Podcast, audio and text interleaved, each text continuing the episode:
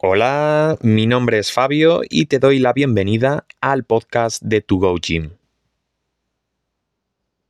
Vamos a tratar el tema que quizás tenga más peso a la hora de obtener resultados en el mundo del entrenamiento. La rutina y programación. En primer lugar, queremos determinar por qué se llama rutina a la clásica tabla de entrenamiento. El cuerpo humano necesita repetir prácticas para generar adaptaciones y obtener mejoras. Hay que crear un hábito que sea saludable y sostenible en el tiempo. Podemos hacer el entrenamiento perfecto y el próximo día no volver porque hemos petado. Y este mismo concepto podemos extrapolarlo al microciclo, que es el número de sesiones de las que está compuesta la rutina, y suele corresponder con la duración de una semana. Ya se componga de tres días, que son las sesiones, cuatro o cinco. Esto es lo habitual, pero hay personas que les gusta entrenar solo dos o incluso los siete días de la semana. El mesociclo, que es el tiempo que dura la rutina, pueden ser dos semanas, puede ser un mes. Mesociclo no tiene nada que ver con mes pueden ser dos meses. Y por último, macrociclo. Luego existe una temporada completa de entrenamiento formada por unos cuantos macrociclos. Pero bueno, macrociclo. ¿Qué es el macrociclo? Es un conjunto de rutinas que forman un objetivo a lo largo de varios meses.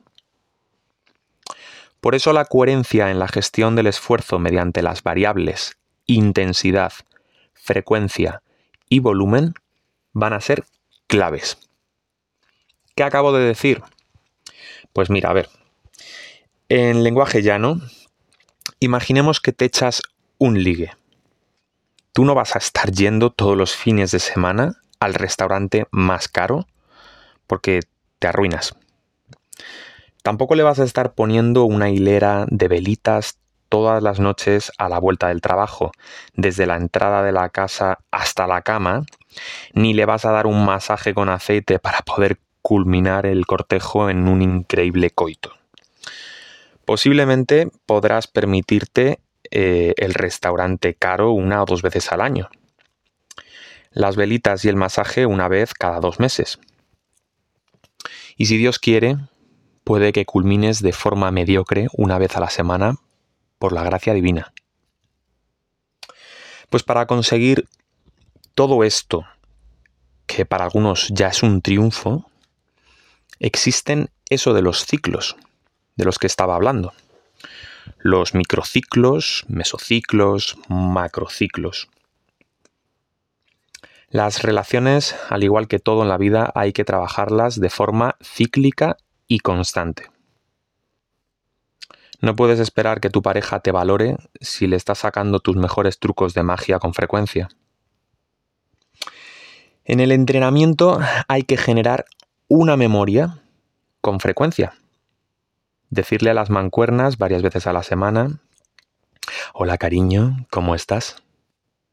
Y coger eh, unas más pesadas cuando lleves unas semanas trabajando con las ligeras. No estoy hablando de adulterio. Em, volver a las ligeras será un proceso obligatorio para dejar que los músculos y el sistema nervioso se recarguen. Y así, eh, más adelante, volver a romper un nuevo récord. Nuestro organismo resiste y se habitúa a la rutina que hemos estado repitiendo de forma cíclica y provoca cambios fisiológicos. Después del entrenamiento, el cuerpo advierte la rotura de fibras y hay una disminución de rendimiento mientras se recupera. Es justo después cuando logra superar el nivel anterior adaptándose al esfuerzo. A esto se le llama supercompensación. Pero hay muchos flipados de gimnasio que en lugar de fitness practican lo que coloquialmente conocemos como ego lifting que es el levantamiento de ego. Ponen más peso del que pueden controlar, se lesionan y se estancan. el clásico machito de gimnasio. Normalmente estas personas eh, pues son muy cabezonas y da igual que se lo expliques porque ellos saben más que nadie. Ahora que ya hemos hablado por encima de lo que quizás sea lo más complejo, entremos al detalle de lo que verdaderamente te ha traído aquí. ¿Cómo hago mi rutina? Pues partimos de cuatro principios básicos. Adaptación, progresión, continuidad y alternancia.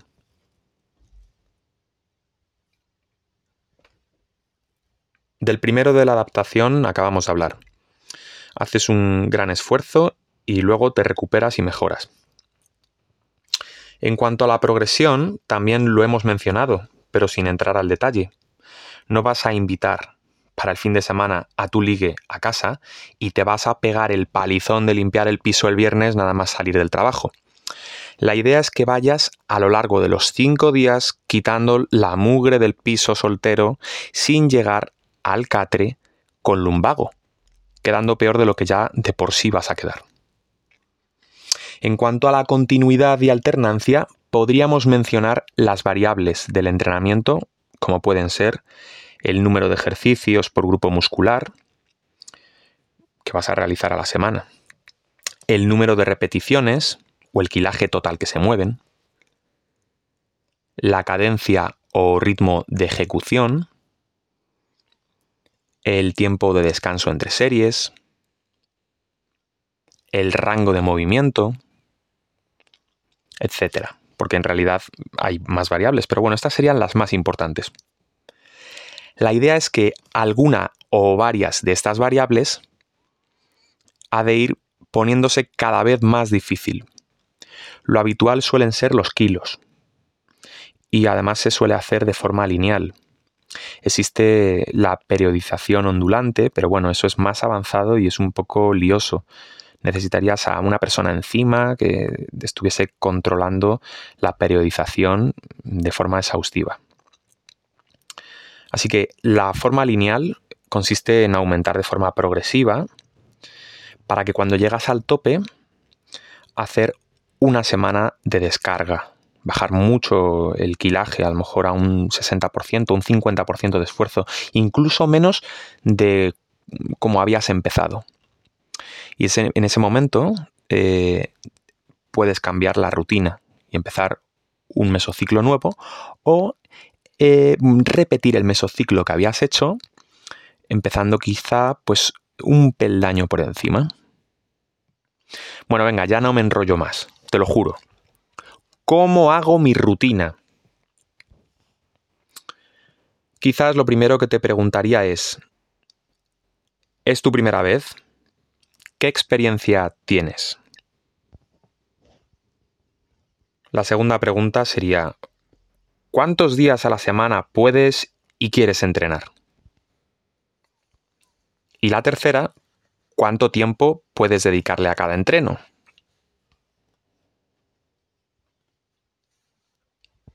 La típica pregunta que te va a hacer un entrenador para quedar bien es, ¿cuál es tu objetivo? ¿Salud? ¿Estética? ¿Rendimiento? Está claro que no quieres ser atleta de élite. Mírate, sé realista. Primero hay que aceptarse. La respuesta típica que te dice un cliente, un usuario de gimnasio para quedar bien, eh, es eh, pues que su objetivo es eh, salud, que se quiere sentir bien y que no se quiere poner muy grande, como si fuese algo posible.